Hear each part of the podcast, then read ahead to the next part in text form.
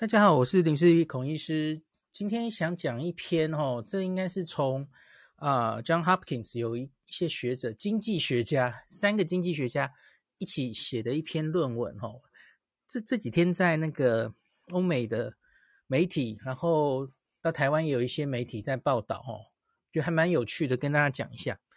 虽然其实跟台湾可能没有什么关系，因为因为他是研究 lockdown 的哦，封城。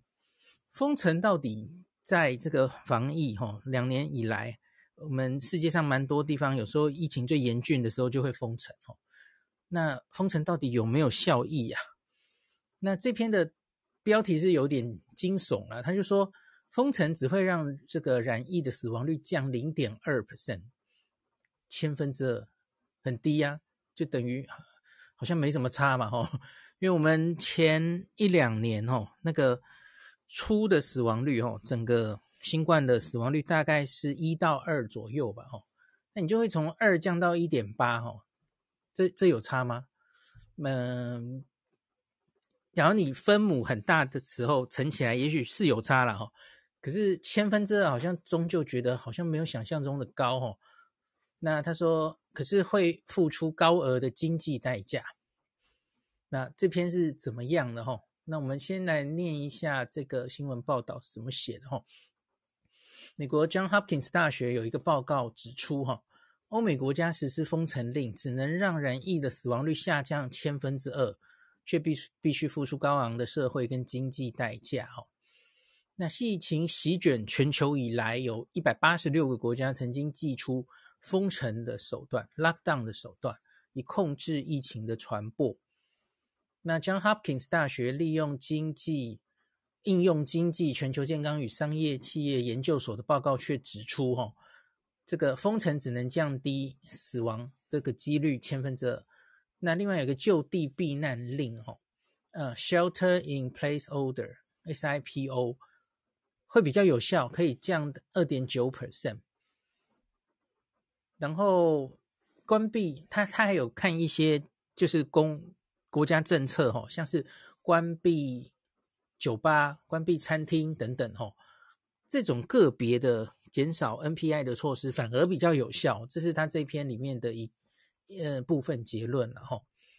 那可是有一些这这篇文章引起了广泛，特别是公卫感染科方面的人的批评哈。第一个，他就是指出。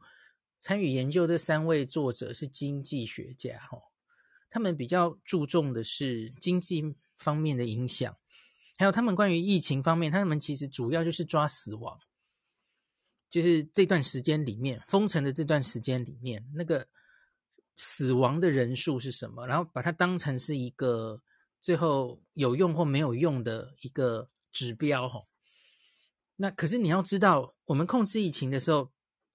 死亡只是其中一个，嗯，当然算重要的，可是有别的东西也很重要，像是呃时间，因为我们封城在真的疫情大幅流行的时候，哈，我们最在乎的是你，你可能已经挡不住了，所以你要做的事情就是 flatten curve，flatten the curve，把这个流行的尖峰往后拖嘛，哈。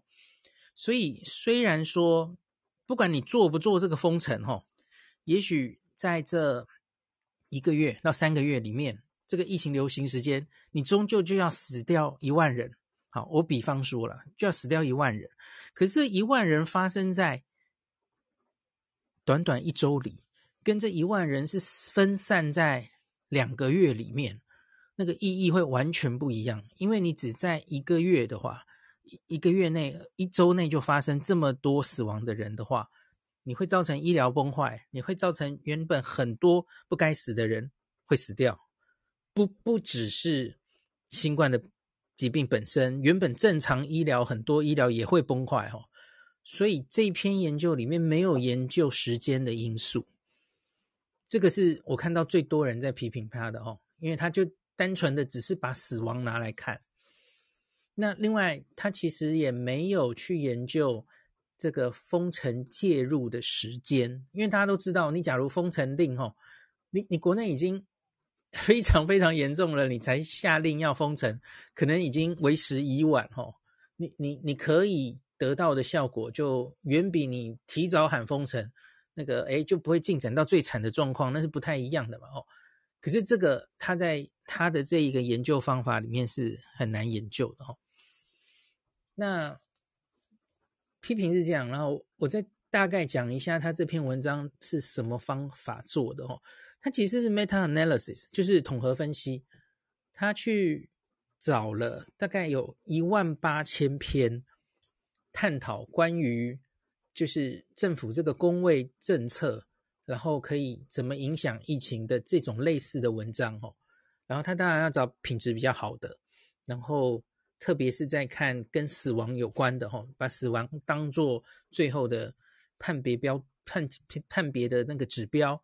然后研究各式各样的，因为 lockdown 其实可以有每一个国家 lockdown 的做的那个松紧都不一样嘛，有些是非常非常严格，是完全没事不能出门；有些是呃可能还可以出门来散步等等，那个松紧都不一样的嘛。哦，所以因此他找了这么多研究，然后最后他还做了一些限制。哦，那大概。最后只说到只有二十四篇而已，然后去看到底可可以看出这个封城的严峻的程度跟死亡的发生的程度有没有关系？哈，那他会做出只有零百分之零点二，是因为有七个研究，这二十四个研究里面有七个研究是主要在看封城这件事情跟啊、死亡率的关联，哈。那发七个研究里面只有一个发发觉这个死亡率会因为封城而降低，那其他六个都几乎没有差别哦。那可是我我这里要讲哦，这个这个其实很难看，因为这并不是一个你你理论上要看封城对于呃死亡或是什么东西有没有影响，你理论上要有对照组哦。最理想的状况下，你可能。所有的变因要控制，然后这一群人封城，这群人不封城，然后你前瞻性的去看。可是问题是，这是几乎不可能进行的嘛？吼，那所以因此他们当然就只好去分析，比方说他们就是去抓 our in data，吼，那个其实大家你自己都可以去看，吼，他们有把这个封城指数，吼，就是我我记得去年那个时候我有跟大家算过，就是。台湾最严格的这个 lockdown 的指数，好像也只不过执行到七十分吧？哦，它最严格是一百分。总之，它就是看好几个指标嘛。哦，你有没有停止上班？有没有停止上课？然后，呃，国际旅游有没有限制？反正类类似这些东西，哈，好像有好几个指标。然后，反正满分最严格就是一百分。那他去把这个严格的指数跟那个时候。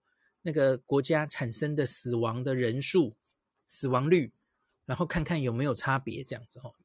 有有一些研究基本上是这样做的哦。可是我要跟你讲，这有点像是鸡生蛋，蛋生鸡的问题，因为你就因为那个疫情很严重的时候，那死亡率高的时候，哈，死亡人数多的时候，你你就会很容易走向比较严格的封城嘛。这不是很简单的吗？所以这这个你很难讲那个因果要怎么。怎么去界定？吼，那另外还有一个，这个他引述的这个研究多半都是最早的第一波疫情的那个时候封城封到天荒地老的欧美为主的资料，好像没有抓中国的。那呃我没有看到了，还是我漏掉了？哈，就是欧洲很多国家还有美国是欧美第一波疫情的时候的。哦，那大家都知道。还有一个考虑的因素是，欧美经过这两年的疫情哦，有些地方可能是封了再开，开了再封哦。你同样的封城令哦，同样的国家的一个政策，可是你假如已经第二、第三次执行的时候，那个人民的顺从度其实可能会有问题呀。比方说，口罩也算是一个他看的 NPI 的措施哦。可是问题是，每一个国家有口罩令，OK。可是问题是，那个顺从度有多少？从这一个研究里看不到哦，那也非常难研究，呵呵，根本无法把它量化了哈。所以你同样这种研究真的很难做了哈。好，台湾有有口罩令，好，英国也有啊，美国也有啊，理论上有，可是那个顺从度差到多少？台湾光是南北搞不好顺从度就有差，这个研究实在太难做了哦。好，那继续看，嗯，这里有，嗯，大家对这一篇主要的批评，我又看了大概两三个文章，还有 Dr. Campbell 自己那个 YT 上面来念这篇的，我看大家主要对于这一篇文章的第一个批评。刚刚讲过了，这是经济学家的观点为主哦，所以他在工位方面、疫情控制方面，其实描述的就比较平面。那可是他反而就很在乎，你看你封城，然后让大家都在家里哈，对于整个工作经济的影响，然后对于学童这个不去上课心理的影响，社会心理造成的影响都很都是成本哈。他们比较强调这里哦，因为他们是经济学家嘛。那更有人说哦，这三个作者里面哦，一个丹麦人，一个瑞典人，你知道我要讲什么了吗？哈，都是很勇敢的国家哈。瑞典其实从头其实真正佛系防疫的始祖是瑞典，不是英国哦。后来有一点失败了哈，就是他们在疫情之初其实就是走群体免疫路线的哦，不想做太多限制。瑞典是始祖好吗？那丹麦是这几天新闻上你应该都看到哦，非常勇敢的丹麦哦，现在疫情数字还很高，然后现在是 BA two 哦，BA two 这个妹妹取代 BA one，可是他们还是很勇敢的走向几乎是完全开放哦。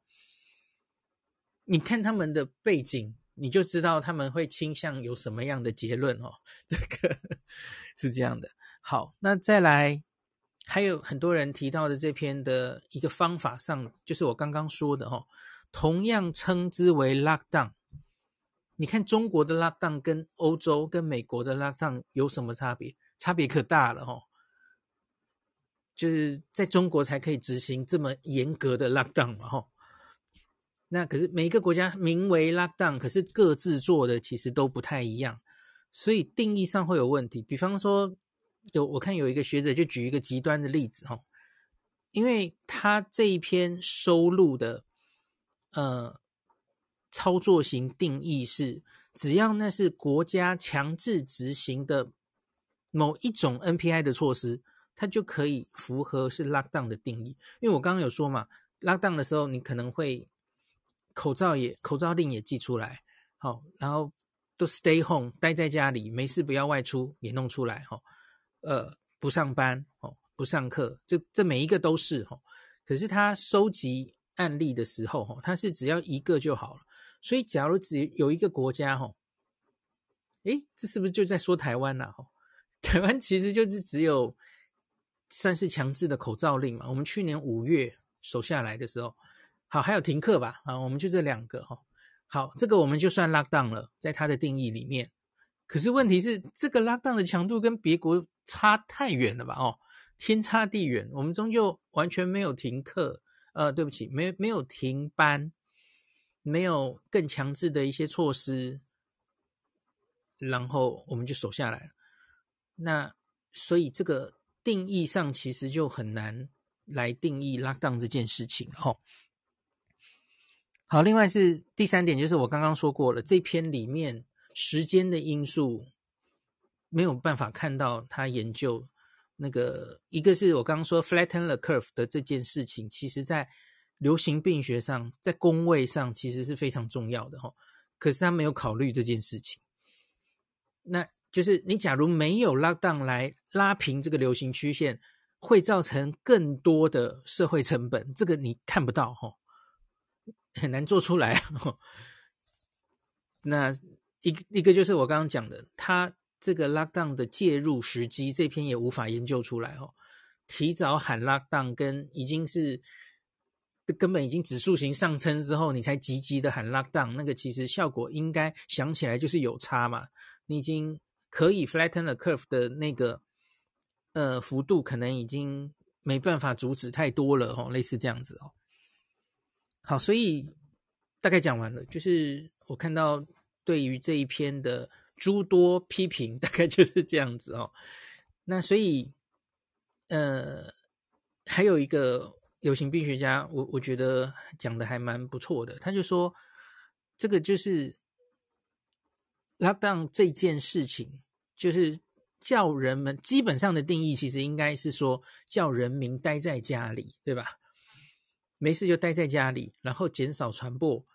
这个其实是你不需要。不需要，嗯，经过什么研究，就是理论上这样子，就是可以阻断人与人之间的接触，然后减降低传播链，因为你顶多就是传给自己的家人而已嘛。那所以他他根本是不需要研究，这是一件这个啊，就是让疫情走的不要传染的这么快，理论上一定会有效的啊，这不用做研究就知道啊，吼。然后他现在做一个很复杂、很分析的研究，这样反而得出一个很奇怪的结论，这样子哦。好，可是其实讲半天也是讲开心的，因为台湾应该不太可能会 lock down 吧？哦，或者这篇的 lock down 其实是很广义的 lock down 哦。